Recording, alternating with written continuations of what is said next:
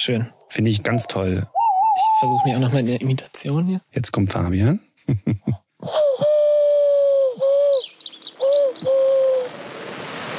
Reingezwitschert. Der Vogelpodcast vom Nabu. Mit Fabian und Martin.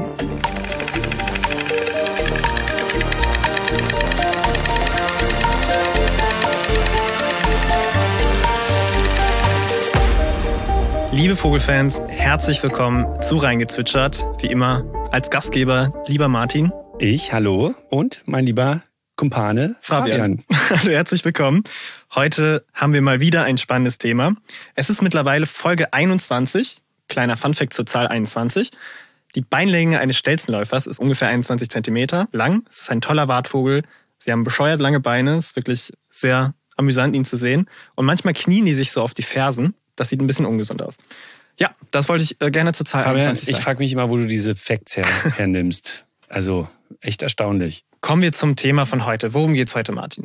Heute geht es um ein Thema, das vielfach von euch da draußen, von der Community gewünscht wurde. Es geht um eine Vogelgruppe, die, glaube ich, sehr charismatisch ist. Und das ist wahrscheinlich auch ein Grund dafür, dass, ähm, ja, dass das so beliebt ist. Es geht um Eulen heute. Und zwar vor allem natürlich um die Eulen, die wir in Deutschland sehen können oder beobachten können. Und vielleicht noch ein kleiner Exkurs hier und da in Europa. Und ja, wir wollen euch ein bisschen äh, die Arten vorstellen und was Eulen so besonders macht. Und einen jahreszeitlichen Bezug hat es auch, denn Eulen fangen sehr früh im Jahr an mit der Balz, mit ihrem Brutgeschehen.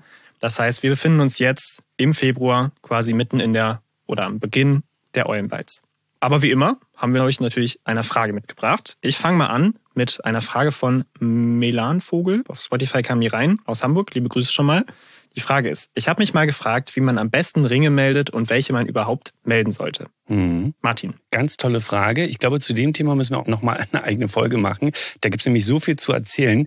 Also ich würde erstmal behaupten, am besten alle Ringe melden. Also macht da keinen Unterschied. Dann ist natürlich die Frage, wo. Also vielleicht einen kurzen Exkurs. Es gibt verschiedene Ringe bei Vögeln, also verschiedene Ringmarkierungen. Und man kann ganz grob sagen, es gibt Metallringe, also Aluringe, es gibt Plastikringe, es gibt welche, die sind farbig und so weiter. Und es gibt offene Ringe, also welche, die um das Vogelbein geschlossen werden. Und es gibt welche, die sind geschlossen und die werden dem Jungvogel quasi über den äh, Fuß gestülpt und der wächst dann gewissermaßen mit. Solche geschlossenen Ringe sind oftmals äh, bei ja, Zuchttauben oder bei gehaltenem Geflügel oder bei Tauben zu finden und offene Ringe, das finden wir also bei Wildvögeln und die sind ganz oft dann also Teil eines Forschungsprojektes und da ist es auch wichtig, genau solche Beobachtungen also zu melden. Also die geschlossenen Aluringe, wenn man sie denn findet, bei toten Tieren zum Beispiel oder natürlich im Idealfall bei lebenden Tieren, da kann man ganz oft auch solche Farbmarkierungen ablesen aus der Ferne. Und ähm, ganz kurz vielleicht noch ein Abriss dazu. Auf diesen Ringen findet sich dann in der Regel immer auf den Metallringen die Station, also die Vogelwarte oder die Beringungszentrale, die diesen Vogel beringt hat und wann. Und solche Daten kann man dann also an diese Zentralen zurücksenden. Und es gibt drei in Deutschland, wenn ich richtig informiert bin. Ja. Genau. Genau. Einmal Hiddensee, die sind so für, für Ost, mhm. Nordostdeutschland zuständig. Radolfzell für Süddeutschland und für NRW, Niedersachsen und Hessen, glaube ich auch, ist die Vogelwarte Helgoland zuständig. Und wenn man so einen Ring abliest, Martin hätte schon gesagt, es gibt verschiedene Formen. Es gibt auch Halsringe zum Beispiel bei so einem Gänseprojekt beispielsweise. Da kann man das dann als Vogelbeobachter sogar ablesen, ohne den Vogel selbst als Forschender fangen zu müssen. Und wenn man diese Nummern einschickt, oder den Farbcode oder was auch immer, setzt man einen neuen Datenpunkt auf dem Lebenslauf von diesem Vogel und man bekommt den Lebenslauf sozusagen als Dank von dem Vogel auch geschickt und sieht dann, okay, vor zwei Jahren wurde er hier in Finnland meinetwegen beringt und dann war irgendwie, weiß nicht, hat er drei Wochen auf Sylt gechillt und jetzt ist er vielleicht hier in Berlin. Genau, also so habe ich das auch mal gemacht mit einem Kranich, den ich mal beobachtet habe in Brandenburg. Und da gibt es zum Beispiel für Kraniche eine eigene Seite, die heißt ICORA, also I-C-O-R-A. Und dort kann man ja Kranichmeldungen abliefern, sage ich mal, und kann dann auch sehen, wo war der vorher und wann wurde er wiedergesehen. Ihr könnt das aber auch zum Beispiel nachlesen bei nabu.de slash Ringfund. Dort gibt es einen kleinen Abriss dazu zur Vogelberingung und auch, wo ihr die ja, Beringungszentralen findet. Also ihr merkt schon, spannendes Thema. Da ist noch mehr Potenzial, tolle Geschichten zu erzählen. Ich glaube, das nehmen wir uns mal vor. Auf jeden Fall. Aber erstmal eine Frage haben wir noch, Martin, glaube ich. Genau, von Melanie nämlich. Danke erstmal fürs Lob, Melanie. Sie schreibt, im Internet werden Vogelpfeifen angeboten, die Vogelstimmen imitieren. Mich würde interessieren, was ihr davon haltet. Kommen die Vögel nicht völlig durcheinander, wenn Menschen den Gesang imitieren? Fabian, was sagst du? Also erstmal, wir haben das nachgeschaut und es gibt Modelle für diverse heimische Arten. Ich weiß nicht, Martin, weißt du noch, welche da Ach, erhältlich alle waren? Alle möglichen, also ähm, Mauersegler, Amsel, Singdrossel, Zaunkönig, also wirklich alle denkbaren Arten. Und der Anbieter oder die Anbieterin schreibt als Zitat zu den Vogelpfeifen, dass sie mit den heimischen Vögeln ins Gespräch kommen. So sollten die Pfeifen wirklich so gut sein. Das hängt natürlich auch vom eigenen Geschick wahrscheinlich ab und auch von der Vogelart. Manche kann man vielleicht damit gut imitieren. Wir erinnern uns an meine wundervolle Waldkauz-Imitation bei der Vogelstimmenfolge. Je authentischer das ist, desto schlechter ist es eigentlich, weil damit stört man den Vogel. Man imitiert ja quasi einen Artgenossen, in der Regel ein anderes Männchen sogar, und das sorgt für Stress auf jeden Fall bei dem Vogel. Also, wir würden sagen, es ist nett als Lernhilfe und als Spielerei bei sich zu Hause oder im umweltpädagogischen Kontext, aber sonst sollte man das draußen, um Vögel anzulocken oder sowas, nicht machen. Vor allem nicht zur Brutzeit. Ja, ja sehe ich genauso. Okay, kommen wir zu den Vogelnews von heute. Martin, du hast uns zwei Nachrichten mitgebracht. Wir sind gespannt. Die Vogelnews. Ja, ich habe zwei Nachrichten mitgebracht, die inhaltlich miteinander zu tun haben, äh, leider nicht ganz so motivierend sind, sage ich mal, voraus. Also, Überschrift oder Schlagzeile ist mehr Vögel ausgestorben als bisher gedacht. Und äh, die Hauptnachricht werde ich als zweites äh, dazu bringen. Und zunächst will ich erst einmal über eine Nachricht aus dem letzten Jahr nochmal berichten. Und zwar stammt die aus dem äh, Monat Oktober. Dort hieß es nämlich, die US-Regierung hat zu dem Zeitpunkt 21 Tierarten als ausgestorben erklärt in den USA. Zuletzt wurde das 2021 getan. Da betraf es 24 Arten. Unter diesen 21 Tierarten befinden sich 10 Vogelarten. Acht davon auf Hawaii. Wen hätte es überrascht? Wir haben ja auch schon mal über die Kleidervögel auf Hawaii gesprochen, wie stark die also bedroht sind. Dann ähm, eine Vogelart von der Insel Guam im Westpazifik. Das ist ja US-Territorium, liegt ganz weit weg vom Festland, aber gehört zu den USA. Dann noch der Gelbstirn-Waldsänger im Süden der USA. Also der wurde auch schon sehr lange nicht mehr gesehen. Und eine Art möchte ich an der Stelle noch gerne erwähnen, den Elfenbeinspecht. Von dem habt ihr bestimmt schon mal gehört, du bestimmt auch, Fabian.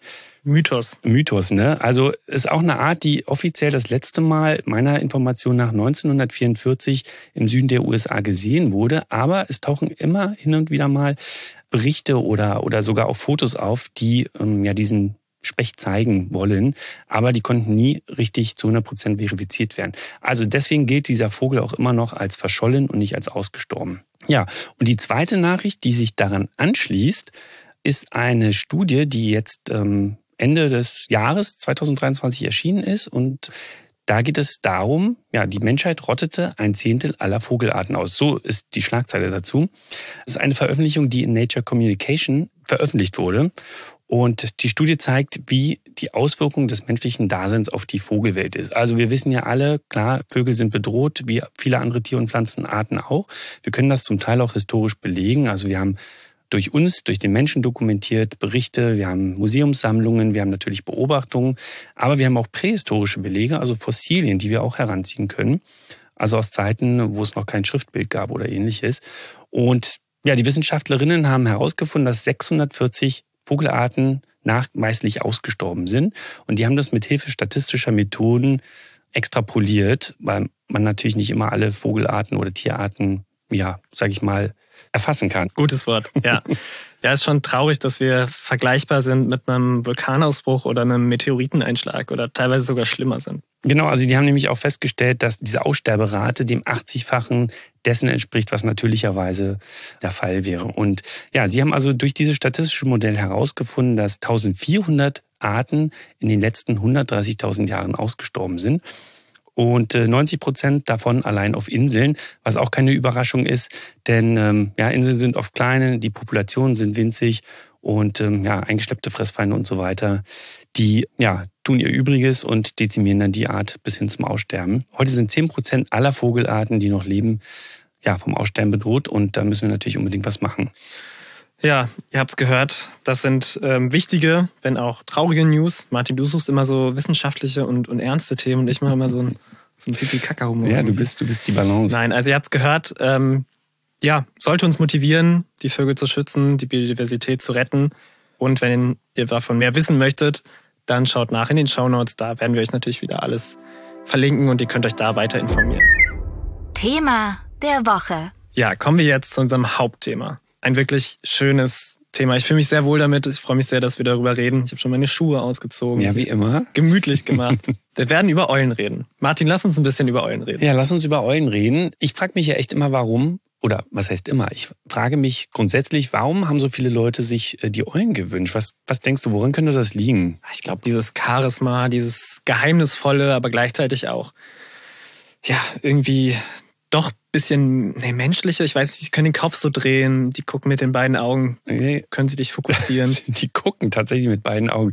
Nee, ja, okay, also sie sind nebeneinander. Das ist der eigentliche Teil, den ich sagen wollte. Nee, aber genau das denke ich auch, dass das so vielleicht so ein bisschen dem menschlichen Gesicht ähnelt. Also dieser Frontalblick und auch so, ich sag mal, dieses runde Gesicht, dieses flache Gesicht, das hat schon irgendwie so was Menschliches. Ne? Und vielleicht liegt es auch ein bisschen daran, dass sie weiß nicht, dass sie auch mysteriös sind, weil ja. oftmals nachtaktiv, man sieht sie kaum. Sind immer besonders, würde ich sagen. Eine ja. Eule zu sehen ist immer besonders, mhm. egal welche, egal ob es die häufigste ist.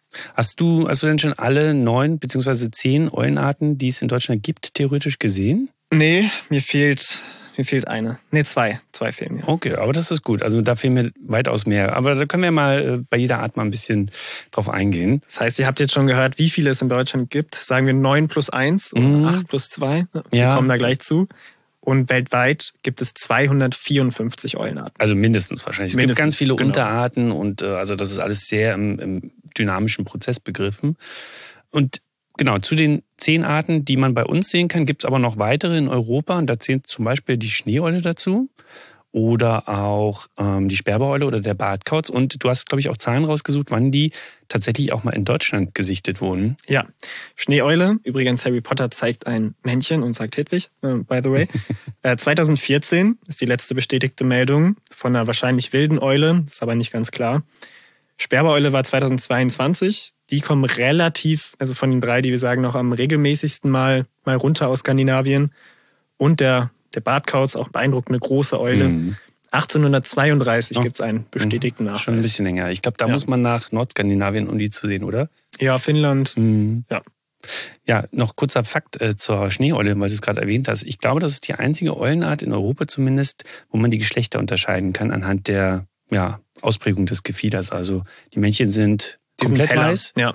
Und die Weibchen haben so ja, schwarze Markierungen im Gefieder. Ja, so Bänder, braune mhm. Bänder an den Flügeln vor allem. Ja, dann lass uns doch mal mit der häufigsten anfangen. Mhm. Der Waldkauz. So um die ja, 40 bis 70.000, ne, ganz grob geschätzt, Brutpaare in Deutschland. Erzählt als nicht gefährdet.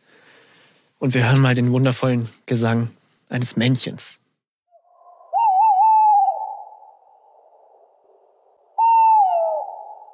Schön. Finde ich ganz toll. Ich versuche mich auch noch mal in der Imitation hier. Jetzt kommt Fabian.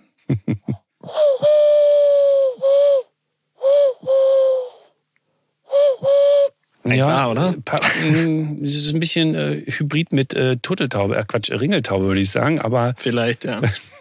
Ich mag den total gern, weil ich, weil ich den auch regelmäßig im Herbst höre, zur Herbstbalz zum Beispiel. Da singt das Männchen äh, in der Nähe vom Kirchturm, wo ich wohne. Und also nicht im Kirchturm, aber dort steht eine Kirche und äh, alte Bäume und da ist sein Revier regelmäßig seit vielen, vielen Jahren und da singt er immer. Also das ist ein ganz vertrautes äh, ja, Audio für mich. Finde ich auch. Es gibt interessanterweise rote und so graubraune Morphen, also der kann farblich sehr unterschiedlich aussehen. Und es ist auch oft das Weibchen zu hören. Ich spiele einmal den Ruf vom Weibchen ein.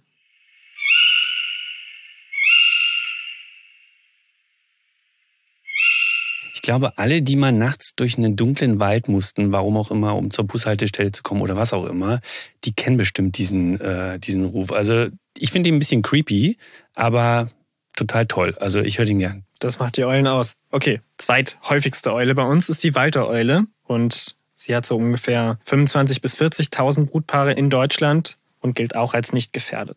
Gilt als nicht gefährdet, aber ich habe sie leider noch nie in meinem Leben gesehen. Ja, Eulen zu beobachten ist wirklich nicht einfach. Was die Waltereule macht, ist, die schlafen in Gruppen. In den Wintermonaten finden die sich zu so Schlafplätzen gemeinsam zusammen und schlafen dann über den Tag und fliegen über die Nacht dann auf Nahrungssuche. Bei meiner Oma zu Hause ist zum Beispiel so ein Baum, wo sich, ja, kriegt doch immer ganz oft einen Besuch von ihren vogelbegeisterten Enkeln zu Weihnachten. Und genau, also die sind dann schön zu beobachten mit ihren kleinen Federöhrchen, die, wie ihr sie auch vom Uhu kennt, nicht die Ohren des Vogels sind, sondern mhm. wahrscheinlich Expositionen für ja, als Ornament vielleicht für, für die Balz. Aber sie sind auf jeden Fall keine Ohren, die sind deutlich weiter unten, unterm Gefieder versteckt und so schräg unter den Augen. Da gehen wir nachher vielleicht nochmal ein bisschen Ja, im Detail okay. drauf Ja, ein. ja. Genau, aber ihr könnt euch merken, das sind keine, ja, keine Ohren für die Akustik. Und ähm, ich glaube, Waldeulen schlafen meistens in Nadelbäumen, oder? Ja, genau. Mhm. Also wenn ihr mal in der, auch selbst in Großstädten wie Berlin zum Beispiel, könnt ihr also in Innenhöfen, wo Nadelbäume stehen, im Winter auch Schlafgemeinschaften der Waldeule finden. Ein guter Punkt, um auf die Waldeule aufmerksam zu werden, ist, wenn sie Junge hat, also Ästlinge, und wenn die dann rufen. Der Ruf ist nämlich ganz, ganz markant. Ich spiele ihn euch mal ab.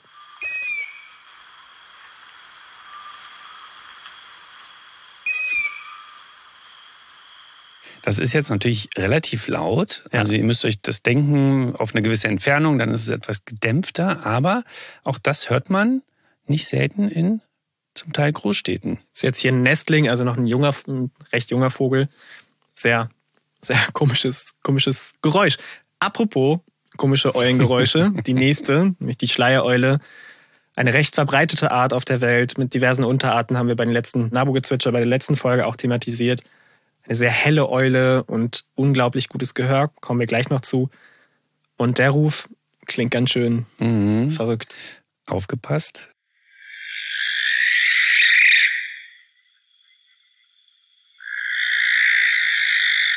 Wenn man sehr dicht dran ist, kann das sehr unangenehm sein.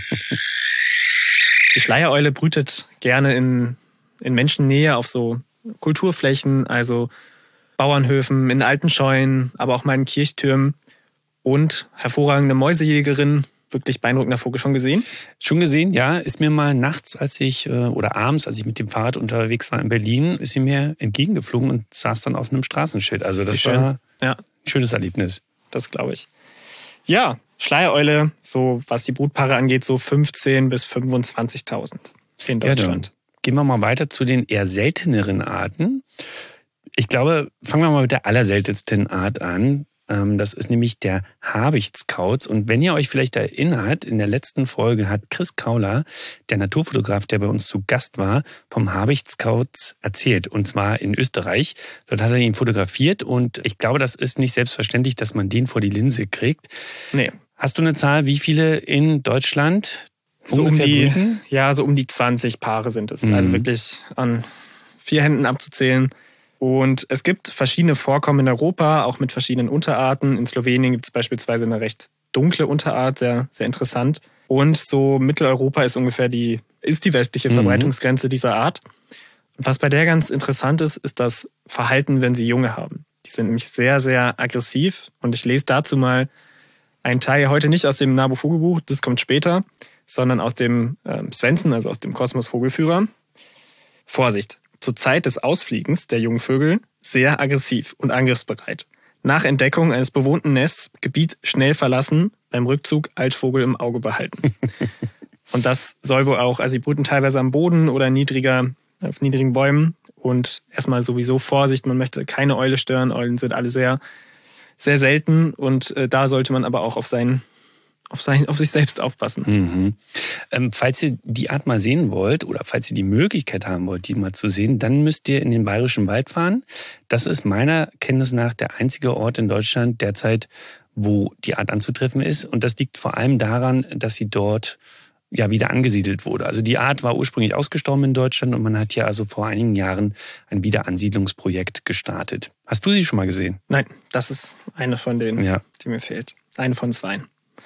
Ja, zur nächsten Eule. Nehmen wir uns die Sumpfereule jetzt mal vor. Bei der Sumpfereule haben wir auch nicht viele Brutpaare in Deutschland. Das sind so unter 50. Unter 50, ja. Aber wir haben, wir haben sie als Gast im Herbst, im Winter, gerade im Norden Deutschlands, gerade auf so flachen Bereichen in Mooren, auf Heidelandschaften in der Nähe, kommen sie vor. Da befinden sich auch, glaube ich, die meisten Brutpaare in Niedersachsen, Mhm. meine ich. Genau. Und es ist ein Bodenbrüter, wie gerade schon, wie, oder wie das schon vermuten lässt. Er ist Tag oder sie ist tagaktiv Mhm. und wunderschöne gelbe Augen. Beim Waldkauz übrigens ganz schwarz, die Augen. Und sie hat kleinere Federohren als die Waldereule. Genau, die sind verwandt, muss man dazu Ja, sagen. die also sie beiden. gehören zu einer Gattung. Und im Englischen heißt die Sumpfereule auch Short-Eared Owl. Oh, ja, Und ja. die Waldohreule heißt Long-Eared Owl. Sehr schön. Und ähm, ja, das Gesicht vielleicht noch. Also die schönen gelben Augen, die werden ganz stark kontrastiert mit, äh, mit so einer schwarzen Maske, die um die Augen herum ist. Also die sieht eigentlich sehr gruselig aus, finde ich. Ist nichtsdestotrotz natürlich ein ganz tolles Tier. Ja, war mir auch noch nicht vergönnt, die Art mal zu sehen. Ich will jetzt nicht deine Ängste hier mit den Zuhörern teilen. Nein. okay, wir kommen zum, zum größten Vertreter der Eulen und da spielen wir mal erst den Gesang ein.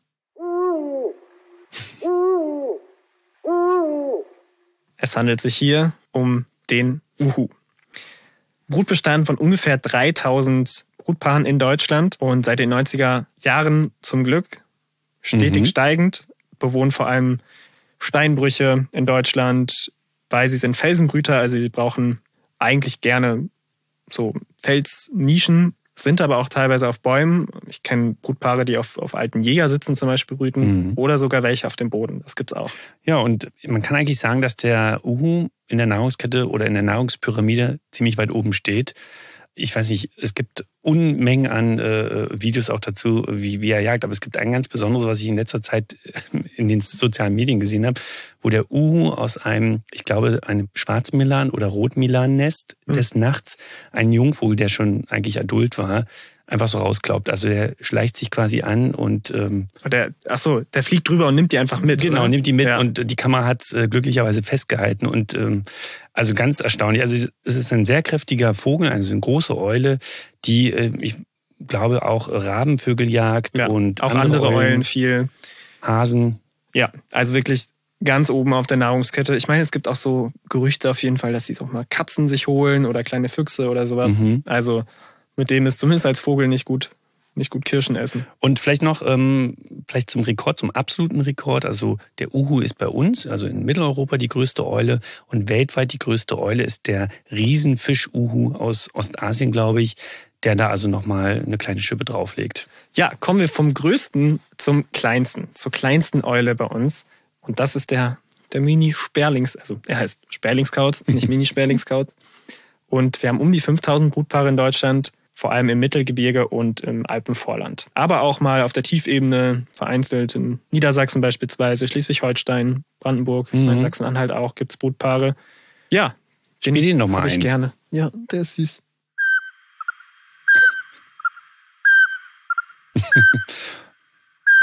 Hat auch hohen Wiedererkennungswert, würde ich sagen. Ja, schon gesehen? Nee, leider noch nicht. Ich habe den mal gesehen in einem Wald und wenn der sich beschwert, dann also wie bei so, einem, bei so einer Safari, wo man irgendwie Löwen sieht, die an so einem Wasserloch sind und die Tiere drumherum greifen, also laufen nicht weg, weil sie so merken, dass, der, dass die im Modus sind oder nicht.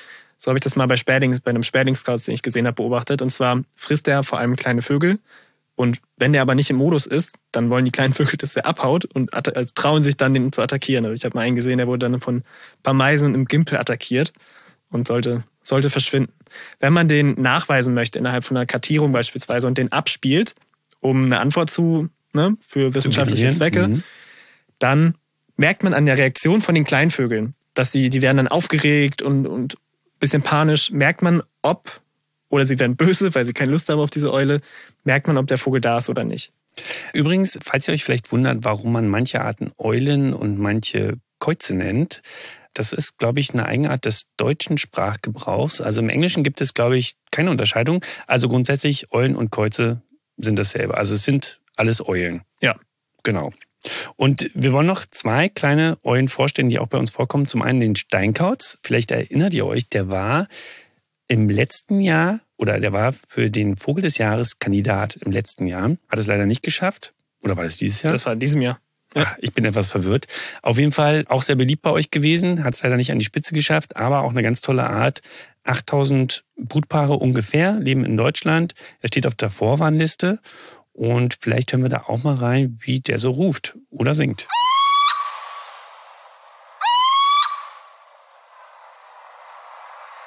Das ist der, das müsste der Ruf sein. Das ist der Ruf. Das ist der Ruf liebt so kleine Streuobstwiesen und da findet man gerade in NRW häufig so Röhren, so mhm. Brut. Das sind Nisthilfen, so Brutröhren drin, die in den Obstbäumen hängen. Und das ist das Zuhause von einem kleinen, kleinen Käuzchen. Ja, Nordrhein-Westfalen ist so, glaube ich, der Verbreitungsschwerpunkt in Deutschland. Ja, und dann noch zu guter Letzt bei den kleinen kreuzen Eulen der Raufußkauz.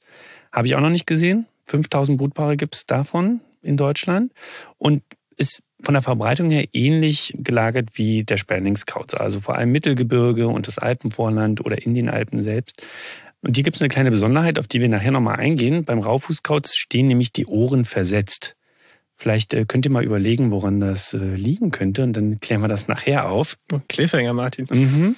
Vielleicht noch mini kleine Info, wenn wir gerade bei kleinen, kleinen Eulen sind. Die kleinste Eule der Welt ist der Elfenkauz. Der ist wirklich winzig, kleiner als eine Faust. Mhm. Ja, wir wollen mal noch auf ein paar anatomische Besonderheiten der Eulen oder der Eulenfamilie eingehen. Die Art ist übrigens oder die Gruppe der Eulen ist schon relativ alt. Also man hat äh, fossile Funde, die 65 Millionen Jahre alt sind und die ist auch ziemlich einheitlich, die Gruppe. Also man kann sie eigentlich relativ leicht wiedererkennen, die Eulen weltweit. Und fangen wir mal mit den Augen an. Ich glaube, das ist so ein Merkmal, was besonders hervorsticht im wahrsten Sinne des Wortes. Fabian hat es ja schon gesagt, der Waldkauz hat dunkle Augen so auch der Habichtskauz und die Schleiereule, alle anderen Eulenarten, bei uns zumindest, haben ja gelbe oder orangene Augen. Und ich glaube, sie sind dafür bekannt, dass sie halt sehr gut sehen können. Woran liegt das? Das Ganze liegt erstmal an der Größe der Augen. Also auch wenn man einen Eulenschädel hat, die Augenhöhle ist sehr groß, wie beispielsweise auch bei Katzen. Und sie haben eine sehr gute 3D-Tiefenschärfe. Die ist vor allen Dingen bei großen Eulen besser, die dann einen größeren Abstand zwischen den Augen haben. Sie können dadurch, dass die beiden nach vorne gerichtet sind, also nicht links und rechts am Kopf, sondern nach vorne, wie bei uns auch, nebeneinander sind, können sie sehr gut, also überlagern sich die Sichtfelder beider Augen sehr stark und dadurch haben sie ein gutes dreidimensionales Sehen. Also wenn ihr euch das vorstellt, kneift mal ein Auge zu und versucht zwei Finger aufeinander zu treffen. Das geht mit zwei Augen absolut problemlos und mit einem Auge wird es manchmal ein bisschen knifflig und das ist dieses 3D-Sehen. Das Interessante ist übrigens bei kleineren Eulen, wo der Augenabstand geringer ist, die können die Tiefenschärfe nicht so gut einschätzen und deswegen pendeln die ihren Kopf so hin und her. Das habt ihr vielleicht schon mal in Videos gesehen. Sieht ganz knuffig aus, hat aber eben auch eine Bedeutung und ähm, ja, damit können sie also Objekte besser anpeilen.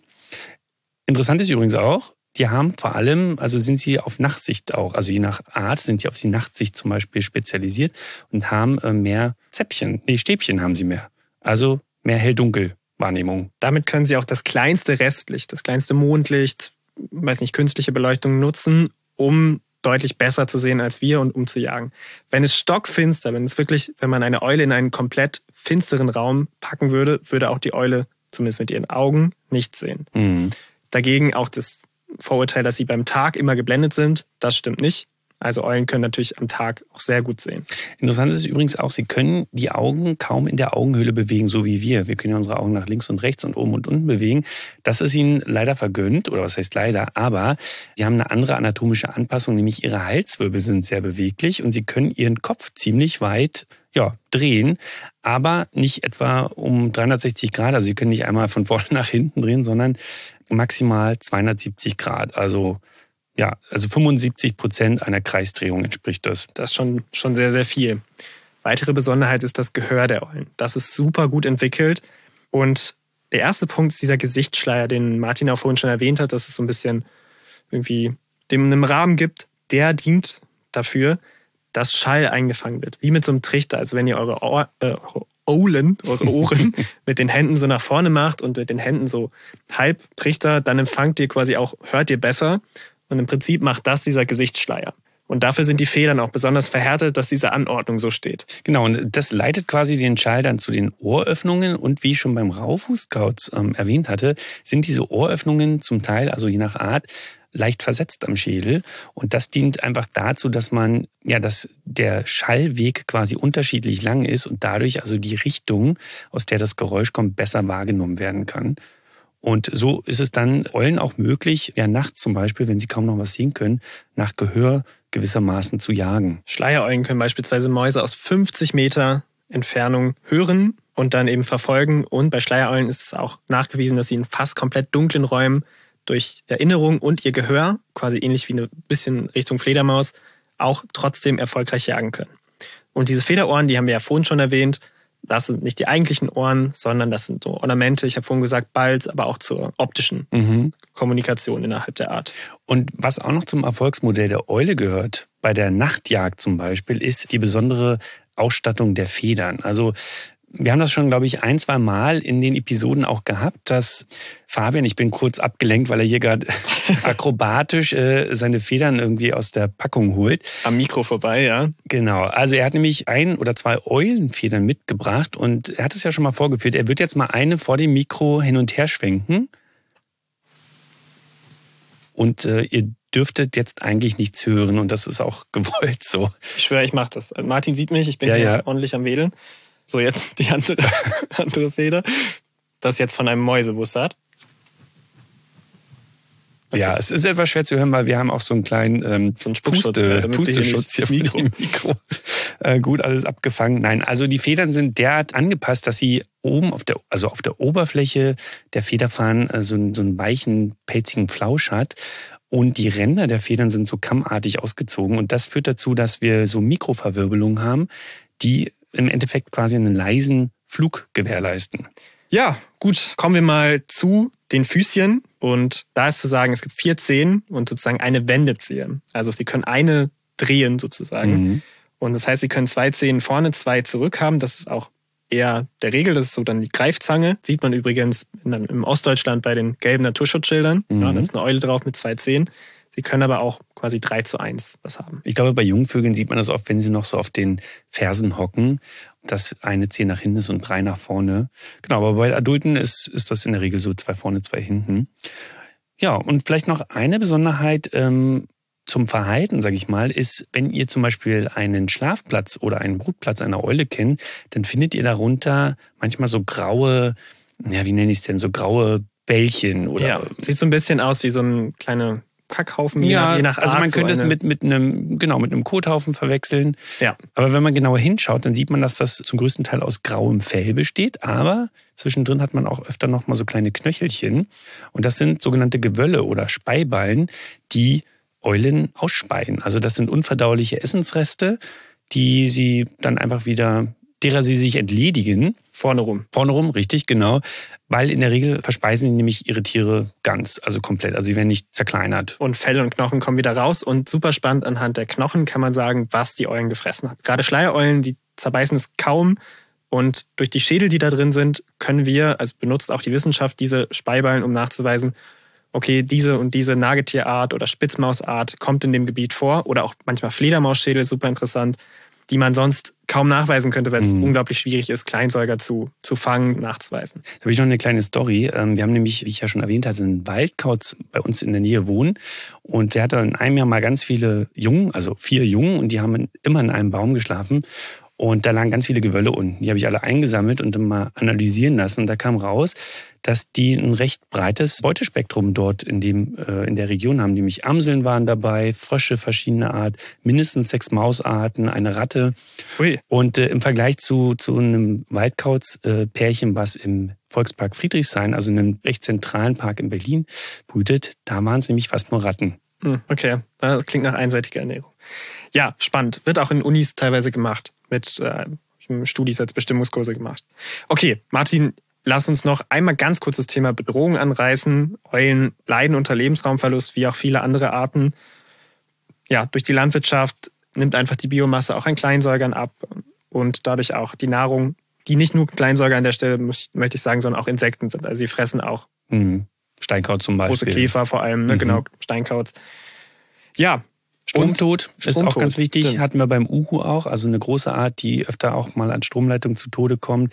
Natürlich die Verfolgung. Also der Uhu und viele andere Eulenarten also sind nicht zuletzt ausgestorben, weil sie auch direkt verfolgt wurden. Ich weiß nicht, der Haustiermarkt ist vielleicht noch international von Bedeutung. Also gerade so nach Harry Potter und so weiter, glaube ich, waren Eulen sehr beliebt als Haustiere und man sieht sehr viele Videos auch weiß nicht, im Internet, wo Eulen offensichtlich in falschen, ja, also nicht in artgerechten Umgebungen äh, ja gehalten werden.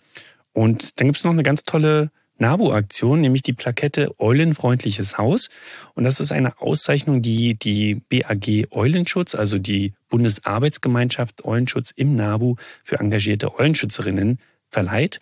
Und ja, das sind solche Leute, die die bekommen, die Eulen willkommen heißen, indem sie zum Beispiel Nistkästen anbieten. Also das sind vor allem dann Schleiereulen und vielleicht auch Waldkauz, Steinkauz. Ihr merkt, wir haben die Eulenarten jetzt vorgestellt, verschiedene anatomische Besonderheiten. Es ist wirklich eine sehr spezielle und faszinierende Gruppe und ich hoffe, alle die, die sich diese Folge gewünscht haben, ihr seid zufrieden und ähm, alle anderen auch. Ja, wenn ihr noch irgendwelche Fragen zu euch habt, schickt uns diese Fragen gerne und ja, wir nehmen die damit auf. Nabu-Gezwitscher. Ja, das heutige Gezwitscher kommt aus NRW, aus Nordrhein-Westfalen, deiner Heimat, Fabian. Dort haben wir jetzt nämlich die Möglichkeit, Natur, ein Stück Natur in einem Nationalpark zu schützen. Hast du davon schon gehört? Ja, ich hörte davon. Und ihr wisst wahrscheinlich alle, die Vielfalt der Arten und der Lebensräume ist global gefährdet und schwindet immer mehr. Fast die Hälfte der bekannten Tier-, Pilz- und Pflanzenarten stehen in Nordrhein-Westfalen auf der roten Liste. Das heißt also, sie sind gefährdet, sie sind vom Aussterben bedroht oder sogar schon längst ausgestorben. Und nicht zu vergessen, auch Lebensräume sind bedroht. Also 80 Prozent der Lebensräume wie Moore, Wälder, Grünlandflächen und Gewässer sind in einem schlechten ökologischen Zustand. Und dazu gehört zum Beispiel auch neben anderen Wäldern der Arnsberger Wald. Kennst du den? Ja, da habe ich meinen ersten Grauspecht gesehen. Ach cool, habe ich auch noch nicht gesehen. Und da kommt aber nicht nur der Grauspecht vor, sondern auch noch ganz viele andere Arten, Eisvögel, Schwarzstorch, Sperlingskauz, ja, passend zur Folge. Ja, und wir können jetzt entscheiden, solche Lebensräume wie den Arnsberger Wald zu schützen, indem wir nämlich einen zweiten Nationalpark schaffen in NRW. Die Kampagne läuft noch bis März. Ihr könnt euch beteiligen und das könnt ihr am besten unter nabu.de slash zweiter minus Nationalpark. Also nochmal nabu.de slash zweiter minus Nationalpark. Ja, eine andere Sache. Martin und ich haben uns überlegt, wir wollen gerne mal mit euch rausgehen. Für alle, die Interesse haben und in der Nähe von Berlin wohnen oder zufällig da sind, möchten wir am 16. März um 10 Uhr, das ist ein Samstagvormittag, eine Exkursion machen, eine Vogelexkursion Yay. im Berliner Tiergarten. Und zwar wo genau? Haus der Kulturen der Welt. Und zwar, Martin, wo ist Dort das? am besten davor. Also davor. das ist am Rande des Tiergarten, des großen Tiergarten, also nicht zu verwechseln mit dem Tierpark für Auswärtige. Und ja, da werden wir auf jeden Fall eine gute Möglichkeit haben, verschiedene Vögel zu sehen. Zu der Zeit singen auch schon die ersten Vögelchen oder schon viele Vögelchen. Da können wir einfach mal reinhören, was wir so entdecken, ein bisschen über Vögel reden. Und ich denke, dass wir so, weiß nicht, eineinhalb Stunden vielleicht unterwegs sind. Wenn es wirklich gewittert oder Starkregen oder Sturm ist, dann findet das nicht statt. Aber sonst ein bisschen Regen, das lässt uns auf jeden Fall nicht äh, zu Hause bleiben. Meldet euch gerne an, also eine Anmeldung ist gewünscht unter vogelpodcast.nabu.de, aber auch nicht zwingend erforderlich. Also wenn ihr das jetzt kurz vorher hört, könnt ihr einfach auch trotzdem antanzen und wir freuen uns auf euch. Also zusammengefasst, 16. März, Samstag, 10 Uhr am Berliner Tiergarten, die reingezwitschert. Live-Vogelexkursion. Vor dem Haus der Kulturen der Welt. So ist es. Okay, Bird of the Day. Martin, blutet mir das Herz, wenn du das machst. Also, ah. weil du, schön, du machst es toll, aber ich, ich mache das immer gerne. Okay, wir spielen ja, du, darfst ja, du darfst ja auch gerne den Knopf drücken und das erste Audio abspielen, bitte.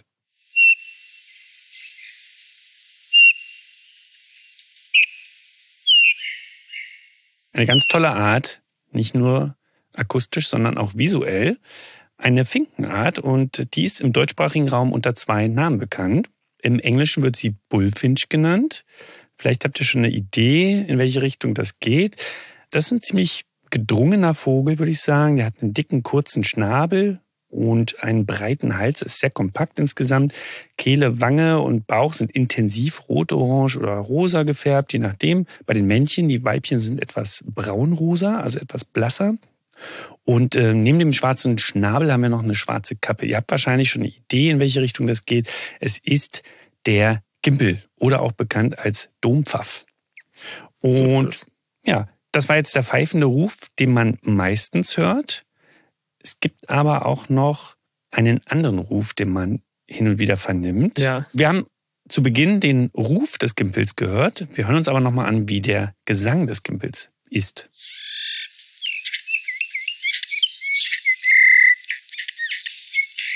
Auch sehr schön. Hier muss man dazu sagen, dass man das sehr selten hört. Unter anderem, weil auch die sehr unterschiedlich laut sind, die Töne und einen unterschiedlichen Frequenzbereich hat. Das heißt, meistens hört man nur bestimmte Sachen, manche nicht. Und also den Ruf, der ist deutlich häufiger zu hören. Ja, und vor allem auch im Winter, wenn dann auch weniger Blätter an den Sträuchern und Bäumen sind, dann sieht man ihn auch verhältnismäßig öfter. Denn er mag sehr dichtes Strauchwerk, also in Parks und auch in Mischwäldern. Und ja, Fabian wird uns jetzt noch eine kleine Passage aus dem Nabu-Vogelbuch vorlesen und zwar zum Trompetergimpel. So ist es. Trompetergimpel. In Deutschland kommt die Unterart Europäer vor. Die Stammform Pyrhula des Gimpels bewohnt nördliche Gefilde. Sie äußerlich zu unterscheiden ist nahezu unmöglich. Doch eine Teilpopulation der nordischen Stammform, vermutlich aus Nordrussland, hat einen besonderen Ruf. Sie klingen wie eine bisschen zweistimmige Kindertrompete und werden deshalb auch Trompetergimpel genannt. Und die spielen wir auch nochmal gerne zum Abschluss. Im Januar ein. Glück gehabt mit Chris, ihn zu hören auch. Also die Zweitstimmigkeit. Die sind echt lustig. Die kann man sehr gut hören. Ja. Damit, lieber Martin, ah, sind wir auch schon wieder am Ende der 21. Folge. Es war wie immer eine Freude. Ich hoffe für euch auch. Und ihr kennt das ja. Habt einen schönen Tag, genießt die Vogelwelt und abonniert unseren Podcast. Alles in einem Zug. Und wenn ihr keine Folge mehr verpassen wollt, dann aktiviert die Benachrichtigung, dann kriegt ihr immer einen Hinweis darauf. Empfehlt uns weiter, lasst uns gerne eine Bewertung da, schreibt uns unter vogelpodcast.nabu.de und ich würde sagen, bis demnächst. Bis zum nächsten Mal. Ciao. Tschüssi. Das war Reingezwitschert, der Vogelpodcast vom Nabu. Eine Produktion des Nabu. Neue Folgen findet ihr überall da, wo es Podcasts gibt. Übrigens, mehr zum Thema Vogelschutz findet ihr auf unserer Website nabu.de und auf unseren Social-Media-Kanälen.